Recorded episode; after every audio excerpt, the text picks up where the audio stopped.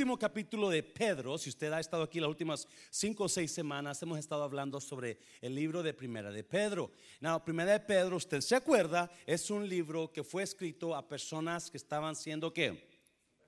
Perseguidas como injustamente, ¿se acuerdan, verdad? So, Pablo, perdón, Pedro termina con broche de oro y vamos a leer versículo 1 al 4. A los ancianos que están entre ustedes, esta es la versión viviente, creo.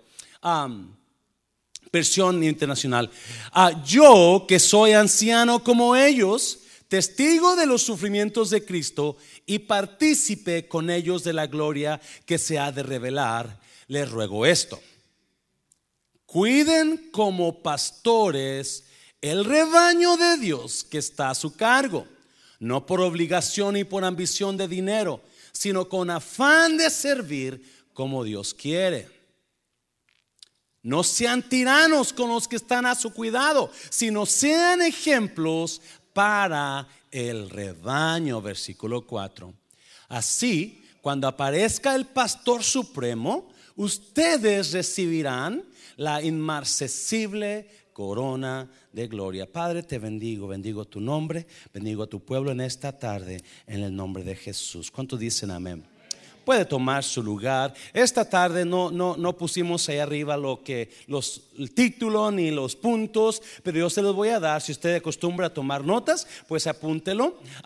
no le pude encontrar un, un, título este, llamativo a esta, a esta enseñanza. Solo lo único que hice fue, y no le puse humildad. Humildad. Este, capítulo 5 de Primera de Pedro tiene dos o tres versículos muy conocidos por el pueblo de Dios. Amén, iglesia. Uno de ellos es el versículo 7, donde dice, ¿qué dice? ¿Alguien sabe qué dice 5, 7? Ah, también ese, creo que sí, sí, pero hay otro versículo que dice que humillaos pues bajo la poderosa mano de Dios y Él os exaltará a su debido tiempo. Otro versículo que sigue enseguida dice, echando toda vuestra qué? Ansiedad sobre él. Un favorito versículo de la iglesia. Echando toda ansiedad sobre él. ¿Por qué? ¿Mm? Porque alguien se acuerda. Porque él tiene cuidado de nosotros. Qué bonito, ¿no? Pedro hablándole a los cristianos ¿verdad? Ah, les, les da los últimos consejos en el capítulo 5 y les comienza a dar unos consejos a la iglesia. Now, yo le decía estos dos versículos, me dice, echa toda vuestra, vuestra, ansiedad sobre Él, porque Él tiene cuidado de nosotros, porque muchas veces malinterpretamos los versículos. Si no leemos todo el capítulo, muy probablemente vamos a, perder el punto. So, vamos a mirar los consejos de Pedro a los ancianos primeramente y luego se va a otro grupo, ¿verdad? So, este capítulo 5 de 1 de Pedro es, es, lo manda a dos grupos de la iglesia. Número uno, a los ancianos. Y el tema de Pedro en este capítulo es la humildad. Amén, iglesia es la humildad. Miren, vamos a verlos. El versículo 1, ponla la versión Valera, por favor, mija, por favorcito. Versículo 1 de capítulo 5. Vamos a mirar el mensaje que Dios o Pedro le da a los ancianos de la iglesia. Dice, ruego a los ancianos que están entre vosotros, yo anciano también con ellos y testigo de los padecimientos de Cristo, que soy también participante de la gloria que será revelada. Y luego versículo 2 le dice, apacentad la grey de Dios que está entre vosotros, cuidando de ella no por fuerza sino voluntariamente, no por ganancia deshonesta, sino con ánimo pronto. Ahí quédate, por favor, mija. So, vamos a mirar a cómo Pedro, para terminar este libro, le habla a dos grupos de la iglesia, dos grupos que son esenciales en la iglesia. Dos grupos que si estos grupos no están haciendo su trabajo correctamente, la iglesia va a morir. Amén, iglesia. Y el primer grupo que le manda a Pedro a hablar es a los ancianos. Los ancianos aquí son traducidos como pastores. Vamos a hablar del pastor en esta tarde, ¿qué le parece? Vamos a hacer tacos al pastor en esta tarde. ¿Me permite? Es, es, tiempo que, que, venga la palabra ya para acá, ¿verdad? So, Pedro les dice a los, a los ancianos, ancianos, ustedes tienen un, una responsabilidad delante de la gente de la iglesia. Número uno, apacentad la grey de Dios. ¿Qué es apacentar? ¿Qué significa apacentar? ¿Alguien sabe? ¿Mm? Cuidar, pero apacentar más es traducido darle de comer. Que la gente coma. Que cuando usted apacienta las vacas, ¿verdad? Usted lleva a las vacas a que coman su pasto. Pasto pastoread, apacentad la grey de Dios. So Pedro le habla al grupo de ancianos que son los pastores, los líderes, muy importante. Y les dice, tengan cuidado con la iglesia, asegúrense que la están apacentando, la están alimentando bien. So, el, el primer reto que Pedro le da a los ancianos, a los pastores, es asegúrate que tú le das de comer a la iglesia. Tu trabajo como pastor, tu trabajo como anciano es alimentarla, apacentarlo. Amén, iglesia. No, escúcheme bien, ¿por qué dice eso Pedro? usted va a agarrar ahorita las, las notas, porque obviamente hay persecución. Y la persecución, los problemas, siempre tienden a llevarnos a dónde? Al desánimo. Amén, iglesia. A la desilusión, a la falta de trabajar. Ya no voy a trabajar. Acuérdense, ya hemos visto todos estos temas aquí en, este libro. Ya no quiero diezmar. Ya no quiero ayudarme. Estoy viendo, iglesia. So le habla Pedro a los pastores. Hey, asegúrense que hacen su trabajo. Y su trabajo número uno es que da, alimentar la, la iglesia. Sean pastores de la iglesia. You feed the church. Make sure you always feeding the church. And this is my job. My job number one is to give you food. Mi, no, mi trabajo número uno es darle de comer a usted. Darle de comer. Y déjeme decirle, muchos pastores no lo hacen así. Muchos pastores le pagan a alguien que venga cada dos semanas, cada tres semanas y están siempre teniendo invitados especiales. Es bueno eso. Es bueno eso. Pero yo veo que en muchos pastores eso es flojera.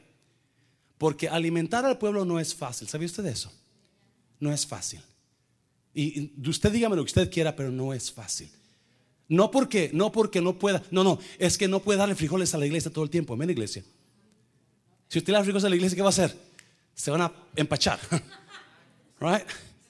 Se van a ir, se van a aburrir. So, y la palabra de Dios es increíblemente rica, increíblemente emocionante. A mí no hay capítulo en la palabra de Dios que no tenga cosas increíbles, excepcionales. El problema es que tenemos que buscarlas. Y eso no es fácil.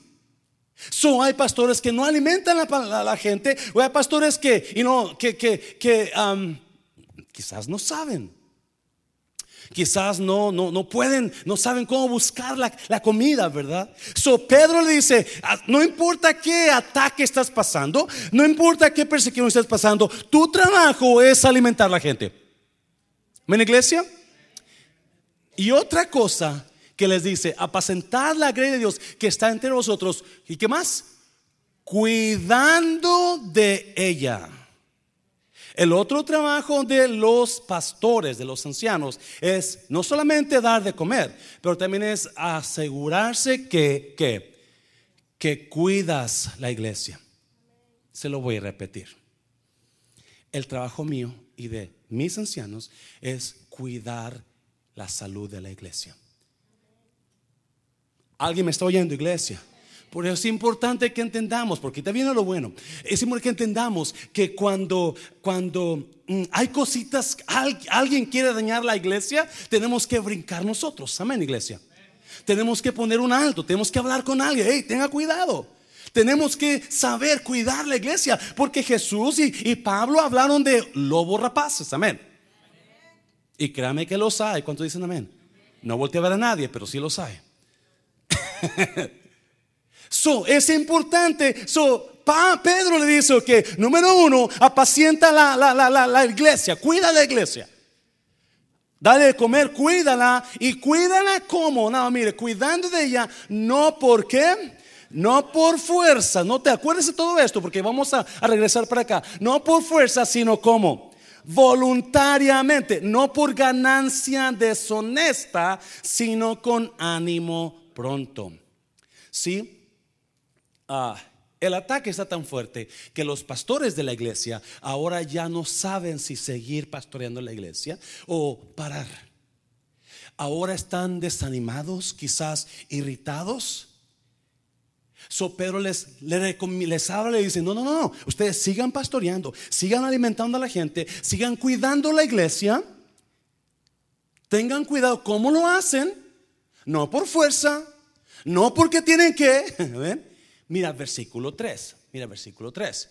No como teniendo que. No como teniendo señoríos sobre los que están a vuestro cuidado, sino siendo ejemplos. No como los dueños de la iglesia. Si ustedes miraron el versículo 2, apacentar la grey de Dios. Y versículo 3 dice, no como teniendo señorío. Escuche bien, los pastores no son los dueños de las iglesias. ¿Me está oyendo? muchos queremos adueñarnos de la iglesia, porque eso es común en lo humano, amén. Que estamos trabajando, estamos haciendo eso, estamos esforzándonos, so queremos sentir que somos los dueños, pero no somos los dueños. We're not the owners. We don't own you. I don't own this building. I don't own you. Yo soy un administrador. Yo administro la iglesia con los que me ayudan. No soy el dueño de la iglesia. Alguien me decía la semana pasada, pastor, ¿cuánto le pagan en la iglesia? Y yo le dije, pregúntale a Ketty. ¿Cuál Ketty? ¿Qué te importa?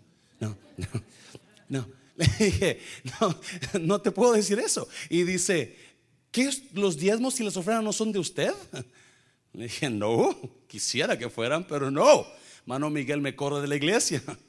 So, tenemos, la iglesia es importante que entienda, una iglesia sana es una iglesia donde el pastor es parte de la administración de la iglesia. No es el pastor que se adueña de la iglesia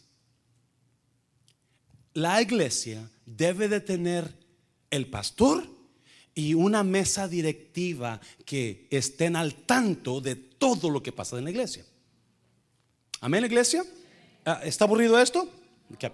La iglesia debe tener personas, no solamente el pastor. El pastor debe estar sujeto a ciertos individuos en la iglesia. No que haga lo que ellos le digan todo el tiempo, pero que ellos o Él dé cuentas a ellos. Amén, iglesia. Es la única manera, escuche bien, por favor, es la única manera de que la iglesia corra sana. Cuando el pastorado y el liderazgo estamos sujetos los unos a los otros.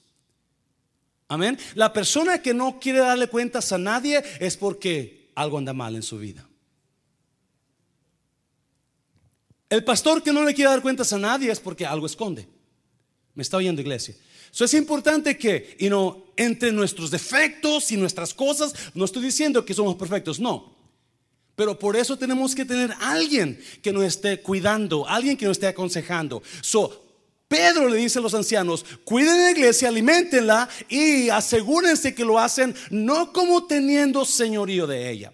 So, versículos 1 al 4, versículo 4, mira, vamos para allá, versículo 4. Y cuando aparezca el príncipe de los pastores, vosotros recibiréis la corona incorruptible de gloria. So del 1 al 4, Pedro le abre a los pastores y les dice, tengan cuidado, ustedes alimenten, ustedes cuiden, ustedes háganlo con, con, con, con amor, con voluntad.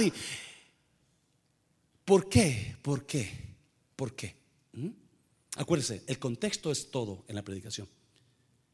Versículo 5, mire.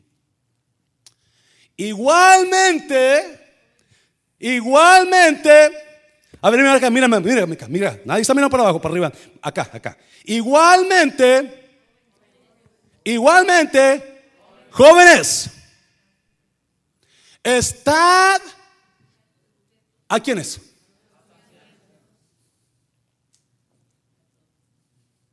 So, Pedro le habla a primero a los ancianos y les dice esto y esto y esto, asegúrense que lo hacen. Y número dos, jóvenes, sujétense a ellos. So, anciano, pastor, tu trabajo es alimentar la iglesia, tu trabajo es cuidarla, tu trabajo es no tener señorío sobre ella, tu trabajo es tener a todos y no tratar de, de ser el pastor amable, sonriente, pero los jóvenes deben someterse a usted, a los ancianos. No, si usted ahora ya está conectando, ¿verdad?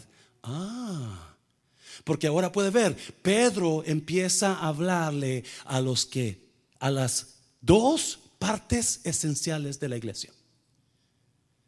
Las dos partes esenciales de la iglesia. Por el ataque que están teniendo, ahora Pedro se asegura que la iglesia está bien. Y quiere asegurarse, y lo primero que hace es tirar la cabeza. Ustedes, pastores, ustedes, ancianos, hagan su trabajo bien. Amén, iglesia. Háganlo con buena voluntad, no teniendo señorío de ellos. No te posesiones de ellos. Así parece a veces, ¿sí o no? Yes. Pero jóvenes, Ustedes sométanse a ellos. So, mi trabajo es alimentar la iglesia, preparar la iglesia. Y los demás, cuando digo jóvenes, escucha bien, por favor. Esta palabra joven está hablando de los hijos espirituales que tenemos en la iglesia. Es más, si usted tiene su Biblia ahí, en el versículo 13, Pedro, cuando se despide, versículo 13, mire, la iglesia que está en Babilonia, elegida juntamente con vosotros, y Marcos, mi hijo, os saludan. ¿Podemos hablar un poquito de ancianos e hijos? ¿Sí? ¿Podemos hablarlo? Son. So Pedro está mirando el ataque de la iglesia y Pedro empieza a hablarle a los ancianos y les dice, no, no, ustedes tienen, hasta hagan su trabajo bien, no forcen, no estén señores. Y luego le habla a los jóvenes y les dice a los jóvenes, ustedes jóvenes sepan ser hijos. Amén, iglesia. La juventud de hoy no sabe ser hijo. La juventud de hoy no saben ser obedientes. Amén, iglesia. ¿Por qué? Porque la juventud de hoy, la juventud de hoy, ellos ya lo saben todo, ¿sí o no? Ellos ya, ya saben todo. No, so, es importante que si usted es hijo, usted reciba esto de Dios. Amén, iglesia. Su trabajo de usted es saber ser hijo. ¿Por qué? Pedro le habla a los jóvenes como los hijos. Y cuando los padres tienen el, los hijos, los hijos son los que son los que hacen los mandados del padre, los que viven bajo la sujeción del padre, pero y los hijos son los que se someten a los padres, no los padres a los hijos. So es tiempo de que, y no, el joven empiece a entender, no, esto no le gusta a los jóvenes. You know, I know they're listening to me and they're like, oh, shut up, pastor. Oh, I knew it, I knew it. You know, because they don't want to hear it. They do not want to obey. But Peter says, you obey your spiritual fathers. Now, escúcheme bien, iglesia. Pedro se enfoca en el liderazgo de ahora. Y está mirando la situación, el ataque de la iglesia, eso es importante que el liderazgo de ahora esté firme y discipulando a quienes, a los de mañana. So, Pedro sabe que la iglesia está sufriendo ataque y si no mete él, da palabra de Dios, puede que la iglesia sea destruida. So le habla la cabeza de ahora, pastores, acomódense, pastores, háganlo bien y jóvenes, ustedes sométanse. Les guste o no les guste, sométate. Amén, iglesia. Les guste o no, caiga, no, tu trabajo es someterte. Joven, tu trabajo es obedecer. Mi trabajo es alimentarte, mi trabajo es prepararte, darte la oportunidad y tu trabajo es obedecer. ¿Por qué Pedro hace eso? Porque sabe Pedro, escuche bien, que si no puede trabajar los ancianos del presente con los ancianos del futuro, la iglesia va a morir. So, versículos, versículos, um, vamos para atrás para el 5, por favor. Versículo 5. Igualmente, jóvenes, está sujetos a los ancianos. ¿Sí? El trabajo del Hijo es seguir la promesa y la visión del Padre. Se voy a repetir. El trabajo del Hijo es seguir la visión y la promesa del Padre. El trabajo del Hijo no es poner su propia visión. Es seguir la promesa y la visión del Padre. No, porque le digo esto. Cuando Abraham, Dios le dijo a Abraham, Abraham, y no, yo te voy a dar multitud de hijos, ¿se acuerda? Tantos que van a ser como las que estrellas que no las vas a poder por tantas que van a ser. Y pasaron años y las estrellas no pasaban, ¿verdad? Y pasaron años y hasta que un día Abraham por fin tuvo a Isaac. Y tuvo Isaac, Abraham murió, Isaac creció y el día llegó el día en que Isaac encuentra esposa, ¿se acuerda? Había un problema con la esposa de Isaac. ¿Cuál era? ¿Cuál era? No podía tener hijos, era Esteli, gracias. ¿Alguien, ¿Alguien está aquí, iglesia? Y si usted va a capítulo 25 por ahí, pues no vaya para allá, de Génesis, la Biblia dice que Isaac creyó en la promesa del Padre. Isaac creyó en la promesa del Padre. La promesa del Padre era, tú vas a ser padre de multitud, Isaac. Y, la Biblia es la primera vez que creo que es la primera vez que la Biblia registra que un hombre ora por su esposa. Porque lo creyó Isaac. Él oró por su esposa Rebeca. Y cuando oró, salió embarazada.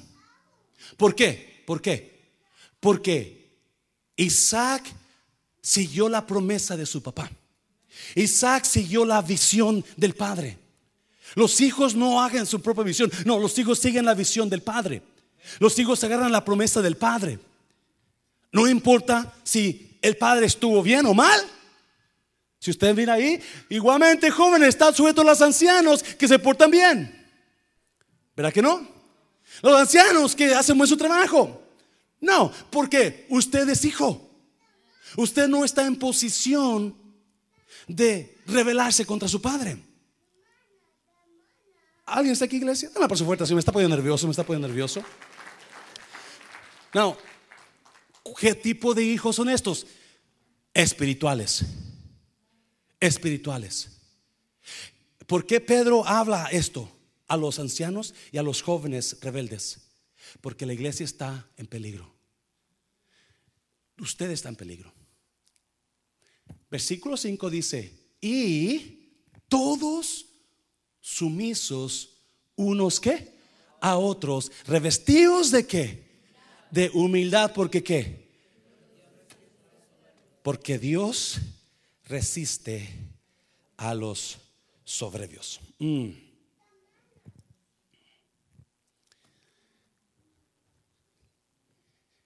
So Pedro escribe el capítulo 5 pensando una cosa.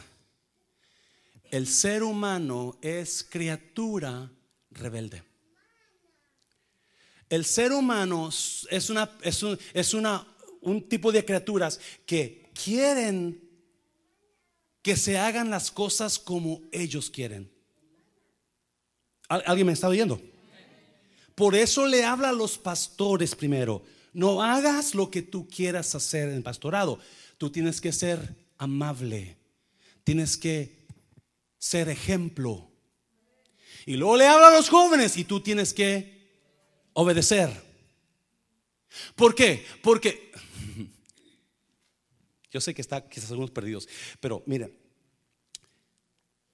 Pedro está mirando el problema escondido de la rebeldía en la iglesia y del egoísmo. Y todos revístanse de qué? Humildad. ¿Cuántos son todos? Todos. ¿Por qué? Porque todos queremos hacer nuestra santa voluntad. Y queremos que los demás hagan nuestra santa voluntad. No importa si es el hermano, la hermana, el anciano, el líder, el pastor. Yo quiero que se hagan las cosas como yo quiera. So, por eso Pedro le habla a los ancianos y le habla a los jóvenes y lo dice, y todos. Amén, iglesia. Por eso el ataque contra la iglesia. Porque no les gustó cómo se hace esto, cómo se hizo aquello, cómo está haciendo eso. Y quieren hacer, yo quiero que sea como yo quiero, por eso está rebelde. Yo quiero que sea así, por eso, por eso no estoy de acuerdo. ¿Y por qué el pastor hace? ¿Y por qué este? ¿Y por qué el otro? Porque no estoy de acuerdo, porque quiero que se haga mi voluntad. So Pedro dice, ok, pastor, tú haz tu trabajo, Joven, tú haces el tuyo. El tuyo es someterte. Amén, iglesia. Ya paso fuerte, señora. Se me pone nervioso porque, pastor, es que no. Es que yo quiero hacer mi santa voluntad, pastor. Todos queremos manejar el autobús, ¿sí o no? Todos queremos. Y no, yo una vez soñé un sueño, un sueño que yo iba a manejar un autobús. Fíjense cómo hace, hace como unos cinco años que iba a manejar y una hermana me dijo, le ayudo pastor, yo le ayudo a manejarlo. Ok, claro. Y se lo di. Y que empiece a manejar a la hermana. Y empezó a chocar contra carros y a chocar contra paredes. Y, ese, y, yo entendí, esta es la iglesia. Amén, iglesia. Es la iglesia. No, yo no sé si era hermana, no estoy diciendo porque las hermanas, no. Simplemente cuando todos queremos hacer nuestra voluntad pero hay un orden de Dios. So Pedro está hablándole a los grupos de la iglesia que van a dirigirla, a los que están ahora dirigiéndolas y los que van a dirigirlos en el futuro. Porque es importante, iglesia, que la iglesia se enfoque en los jóvenes del futuro. Y los jóvenes sean qué? Obedientes. ¿Cuántos jóvenes se quejan todos los días? ¿Por qué algo no les gustó de la iglesia? ¿Cuántos están rebeldes porque no les gusta lo que está haciendo? Y la Biblia dice, no, no, hay peligro. Mira, mira, versículo 6, versículo 6, mira. Humillaos pues bajo la poderosa mano de Dios para que Él os exalte cuando fuere tiempo. No, note ahí es punto y coma. Y ahí es donde nosotros hemos malinterpretado el versículo que sigue, versículo 7. Porque el versículo 6 dice, humillaos pues bajo la poderosa mano de Dios para que Él es que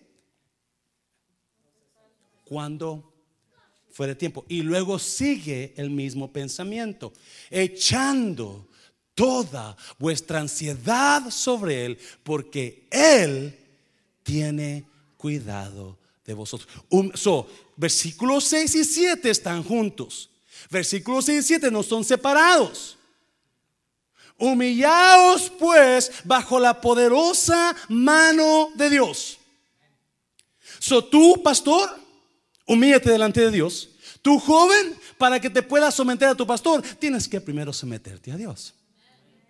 Si las personas que no se someten a la autoridad humana es porque no están sometidos a la voluntad de Dios.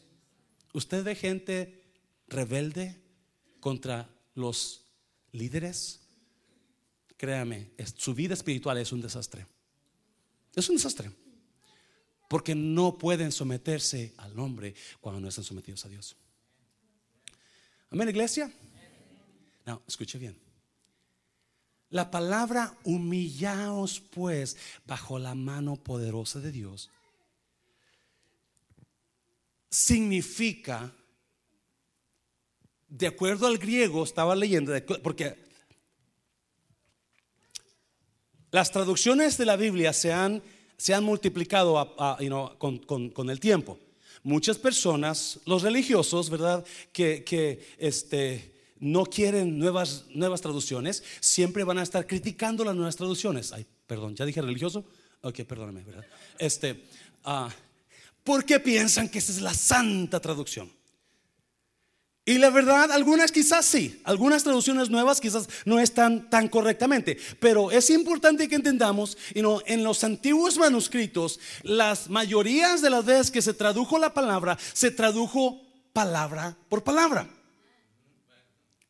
El problema con esto es como la inglés y el español. Si usted traduce palabra por palabra en un pensamiento, muchas veces ese pensamiento no va a quedar. ¿Qué, quiere decir esto? Porque la palabra inglés no queda exactamente igual en ese, en ese contexto español. ¿Alguien me está entendiendo? O viceversa. las traducciones originales se tradujeron como la James King, la King James, la Reina Valera, se tradujeron palabra por palabra. Pero las nuevas traducciones, muchas de ellas se tradujeron de acuerdo al pensamiento no necesariamente pusieron las palabras iguales del griego o el hebreo. La, Biblia se escribió, usted sabe, ¿verdad? En hebreo en el Antiguo Testamento y griego en el Nuevo Testamento. So, cuando, se tradujeron las nuevas traducciones de la Biblia, las, las tradujeron, las tradujeron muchas de ellas, no de acuerdo a la palabra, pero de acuerdo a la idea. So, en este versículo, en el versículo, en el versículo anterior, 6, es importante que lo entienda. Versículo 6 dice, pone, humillaos pues bajo la mano poderosa de Dios. Lo que significa es, es,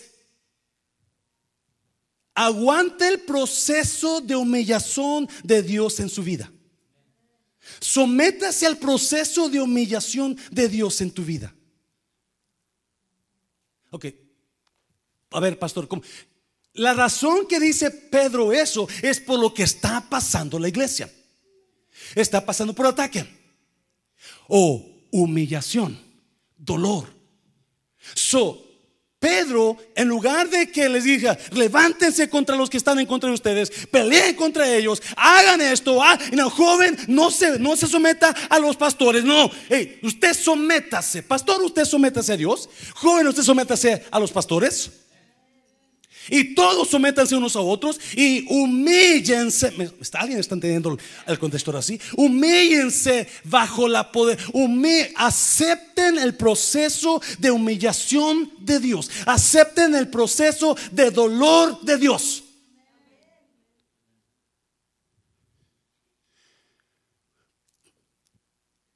Usted y yo, cuando pasamos por tiempos difíciles, cuando pasamos por tiempos duros, cuando hay ataque, cuando no entendemos qué está pasando. muy probablemente es porque estamos pasando por un tiempo, un proceso de humillación de Dios. Pero pastor, yo, yo, yo, yo, yo, yo no puedo más, ya no puedo más. Sí puede más. Sí puede más. ¿Por qué? Hoy todos a mirar. Ahí está el versículo 7. Me estoy yendo, iglesia. So, en otras palabras, aguante la vara. Aguante la vara. Usted está pasando por problemas. No, ¿Por qué nos pasa Dios por problemas? ¿Por qué nos pasa por ese tiempo de humillación? Porque Dios quiere llamarnos la atención. Dios quiere decirnos, ¡eh, eh, ten cuidado! ¡eh, no, no, no! si no pongo eso en tu vida, te vas a ir como caballo desenfrenado. Es necesario que llame tu atención con dolor. Es necesario que llame tu atención con problemas en tu vida. Porque es necesario que te, escuche bien, versículo 7, pongo versículo 7, echando toda, ¿cómo, ¿cómo, voy a, someterme? ¿Cómo voy a someter al proceso de humillación de Dios? ¿Cómo voy a someter ese dolor? Echando toda mi ansiedad sobre Dios. Sí puedo aguantar. ¿Por qué? Por una promesa. Él tiene cuidado de mí. Déselo fuerte, Señor. Déselo fuerte, Señor. Ok, so, ahora sí vamos a comer todo junto, todo junto. So, Pablo le a los pastores y le dice, haz tu trabajo bien. Pablo a los jóvenes le dice, hey, tú somete a los pastores y todos sométanse a otros. Y el problema que están pasando, esa situación, eso es lo que están pasando. Ustedes aguanten la vara, sométanse a Dios, dejando todo lo que está pasando en tus manos de Dios.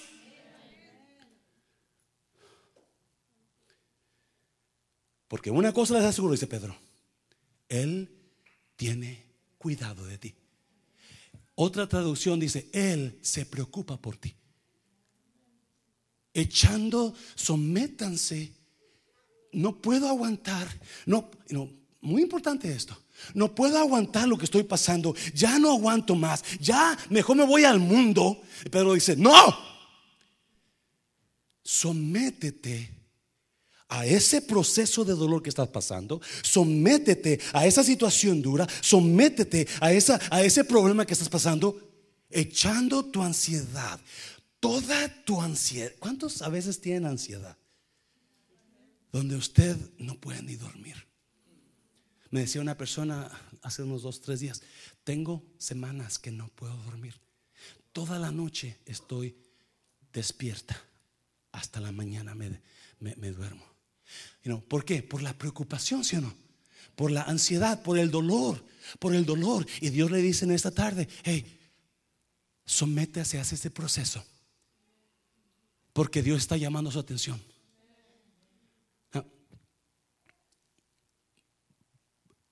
Pablo, vamos a Filipenses 4, mija, por favor. Filipenses 4, creo que es versículo 6. No estoy seguro, no sé si lo apunté aquí. Filipenses 4.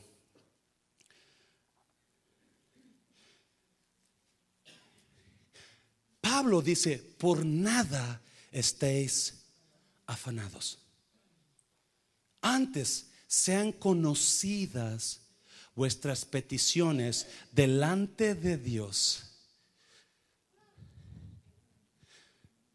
Dale para atrás, por favor. Uno más para atrás.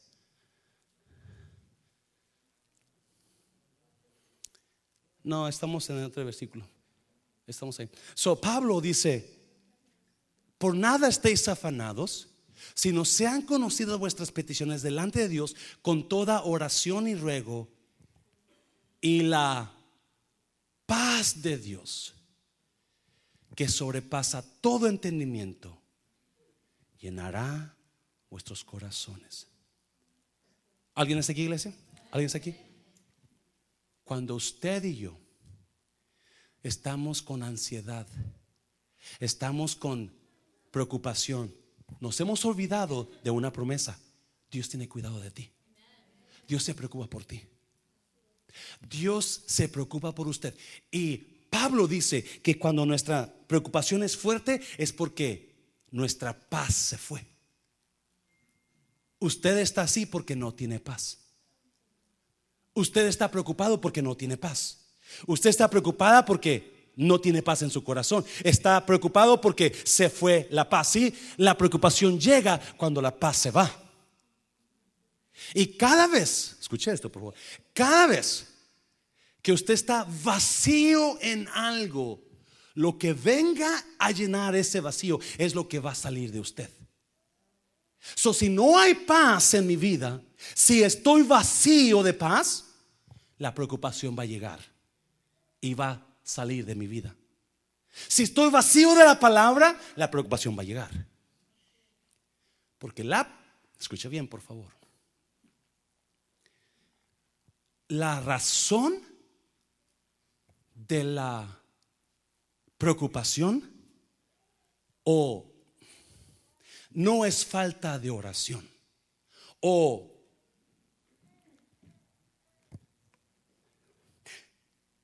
el remedio para la preocupación no es la oración. El remedio para la ansiedad no es la oración. El remedio para la preocupación es el conocimiento de Dios. Mateo capítulo 6, versículo 33. Vaya para allá, por. Mateo 6. Mateo 6. ¿Los perdí, iglesia? ¿Los perdí? No. Es así. Ando bien perdido. Siempre anda perdido el hermano, eso no se preocupe. Mateo 6. Versículo 25. Vamos a leer 25. ¿Estamos ahí? Por tanto os digo, no os afanéis por vuestra vida. ¿Qué habéis de comer o qué habéis de beber? Ni por vuestro cuerpo que habéis de vestir. ¿No es la vida más que el alimento y el cuerpo más que el vestido? ¿Cuántos están preocupados aquí? Porque no tiene para comer. O porque ese vestido que usted trae puesta, puesto lo compró apenas el domingo pasado por país y está viejito y quiere otro. Jesús dijo, vive la vida. La vida, la vida es más que lo que comes y la vida es más que lo que vistes. Versículo 26. Mire. Mirad las aves del cielo que no siembran ni ciegan ni recogen en graneros, y vuestro Padre celestial las alimenta. ¿No valéis vosotros mucho más que ellas? 27. ¿Y quién de vosotros podrá, por mucho que se afane, añadir a su estatura un codo? Y por el vestido, ¿por qué os afanáis? 28. Considerad los lirios del campo, cómo crecen, no trabajan ni hilan. Pero os digo que ni aun Salomón con toda su gloria se vistió así como uno de ellos. Y si la hierba del campo que hoy es y mañana se echa en el horno, Dios la viste así ¿no hará mucho más a vosotros, hombres de poca fe? ¿Cómo está su vida hoy en cuanto a su fe? ¿Usted cree que Dios va a proveer para mañana? ¿O está frustrado y está frustrada y usted y su pareja están peleando y están discutiendo porque están los dos frustrados, afanados o con ansiedad? Jesús dijo, tienes poca fe. Yo te voy a proveer para mañana. Pedro dice, hey, vuestro Padre Celestial se preocupa por ustedes. ¿Cuántos son padres aquí? ¿Cuántos de ustedes se preocupan por lo que visten sus hijos? Y sin que sus hijos se los pidan, ustedes qué? van a comprárselos, ¿sí o no? Yo les he contado la historia de una vez Claudia. Yo, yo no soy muy, muy de que atento a lo que le falta a Claudia, ¿verdad?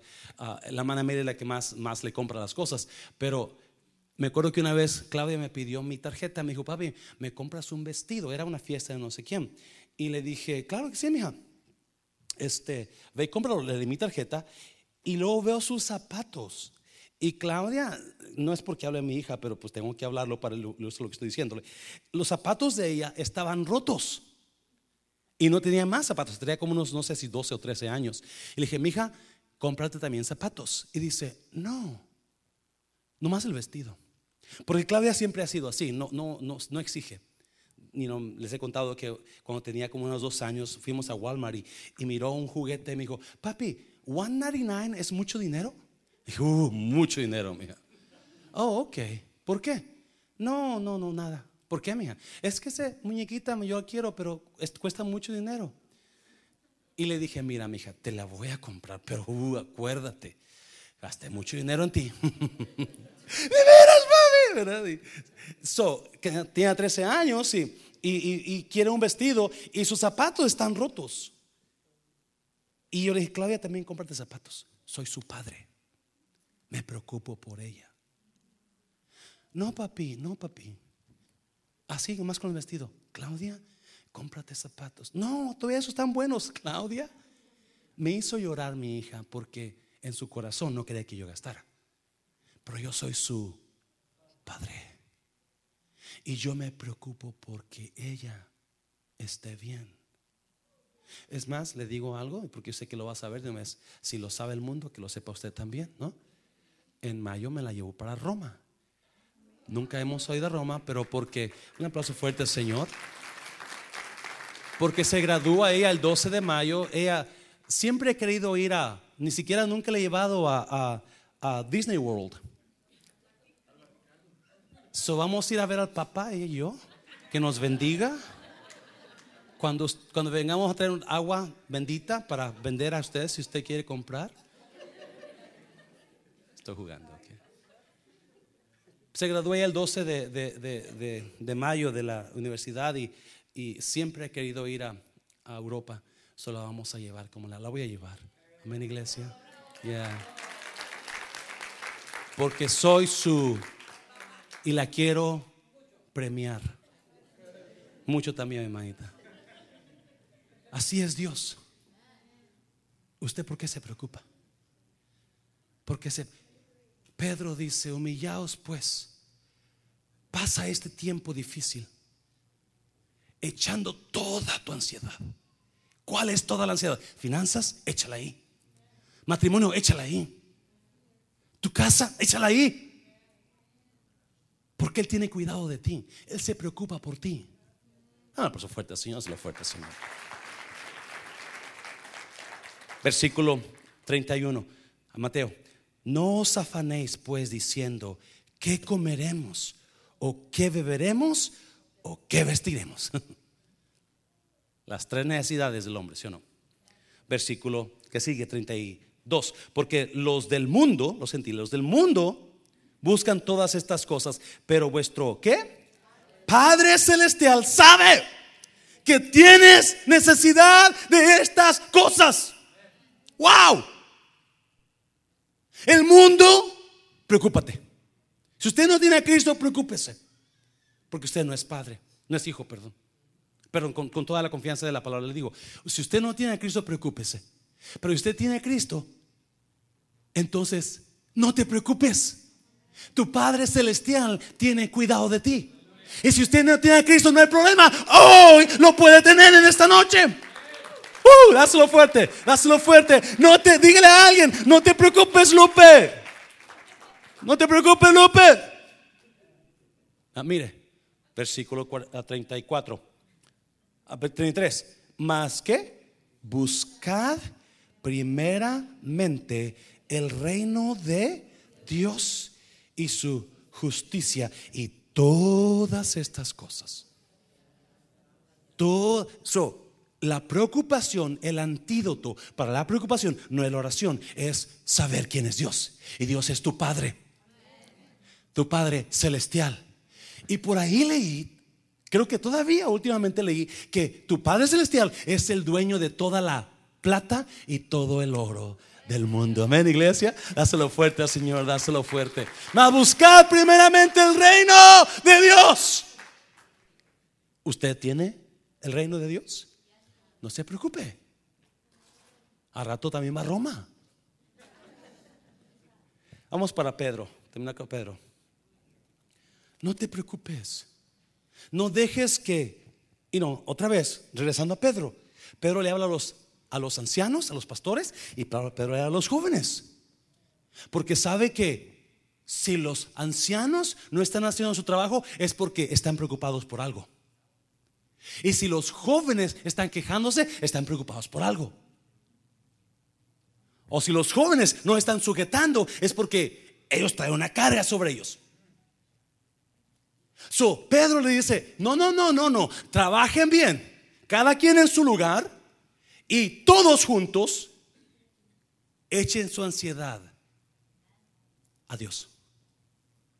A Dios.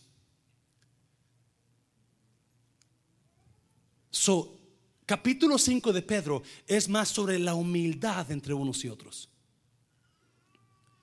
Sobre la humildad de trabajar juntos en el reino de Dios.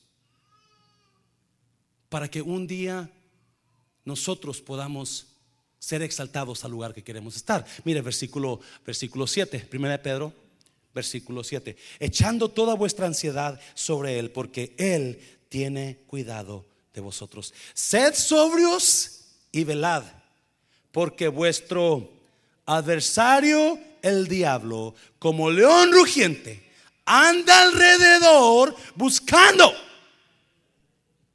Déjeme decirle, ahí culmina lo que Pedro está tratando de decir. Si los ancianos no están dirigiendo la iglesia bien y si los jóvenes no están sometiendo a los ancianos, entonces el león los va a agarrar, los va a destruir, lo va a hacer trizas. La iglesia se va a destruir porque no están trabajando en humildad. Y una vez que, acuérdese, el lobo se va con las ovejas solas. El lobo se va y empieza a buscar las ovejas descarriadas son fácil presa del lobo. O en este caso de león. Versículo 8. Se sobrios y velad porque vuestro, porque vuestro padre, eh, adversario el diablo, como león rugiente, anda alrededor buscando a quien devorar. Su adversario, otra vez, no es su pastor. Y mi adversario no son los jóvenes, no son usted. Nuestro adversario es quién? Lo hablamos el domingo, ¿verdad? El diablo. Su adversario no es el esposo de usted. Su adversario no es su esposa, es el diablo, al cual resistir firmes en la fe, sabiendo que los mismos padecimientos se van cumpliendo en vuestros hermanos en todo, en todo.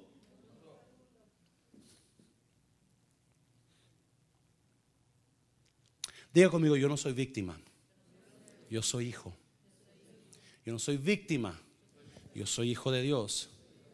Yo no soy esclavo yo soy hijo.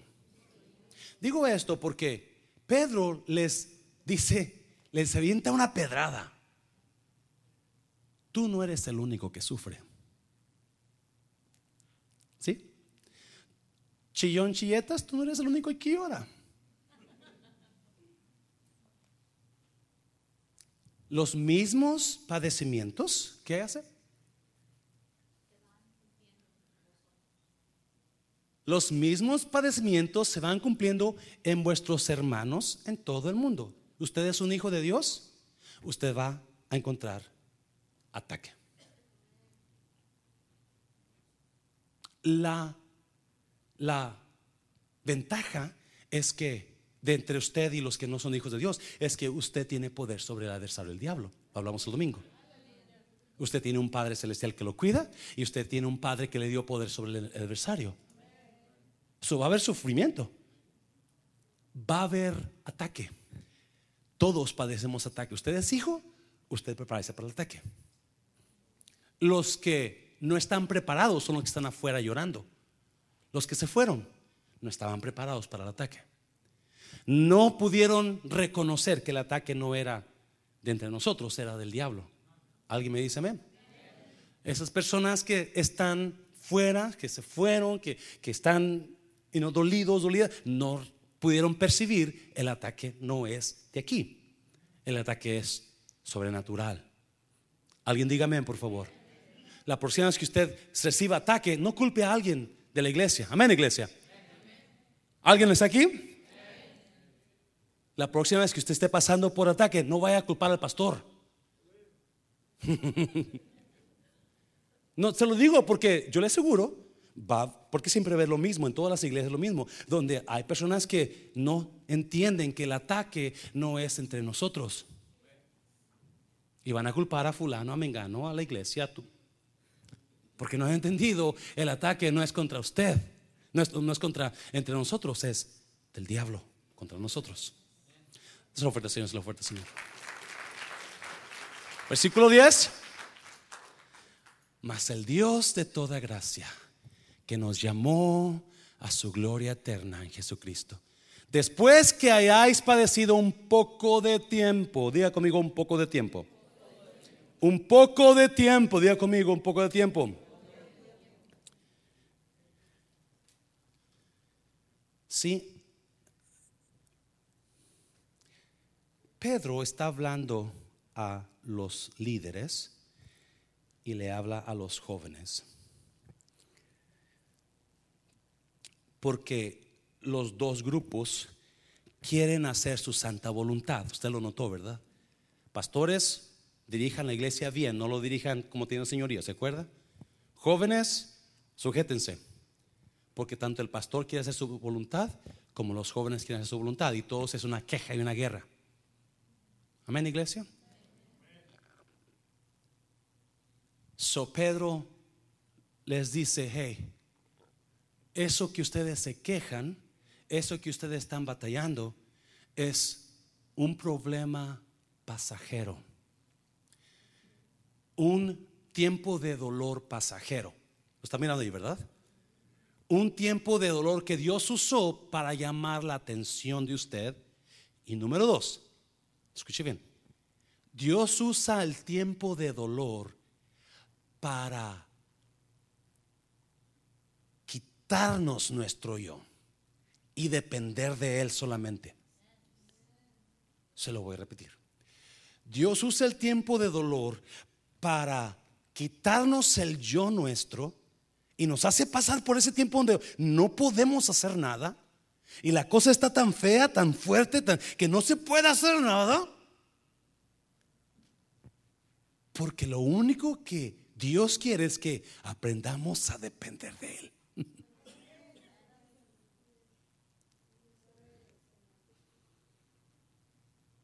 Pero eso es pasajero, dice Pedro. Es un poco de tiempo nada más. Dígale a alguien, ya me lo pasa, ya va a pasar, ya va a pasar, dígale, ya va a pasar. Versículo 11. A Él sea la gloria y el imperio por los siglos de los siglos. Amén. 12. Por conducto de Silvano, a quien tengo por hermano fiel, os he escrito brevemente, amonestándoos y testificando que esta es la verdadera gracia de Dios en la cual estáis. Esta fe es la verdadera fe. Versículo 13, ya voy a tener, pasen los por favor. La iglesia que está en Babilonia, elegida juntamente con vosotros, y Marcos, mi hijo, os saludan. Otra vez, Marcos no era el hijo de Pedro. Marcos era un joven ayudante de Pedro y Pablo. Su nombre era, creo que era Juan Marcos, ¿verdad? Ah, ¿Hay más? no, no sé si hay más. 14. Saludaos unos a otros con ósculo de amor. Pasea con todos vosotros los que estáis en Jesucristo. Amén. Póngase de pie. Póngase de pie. Por nada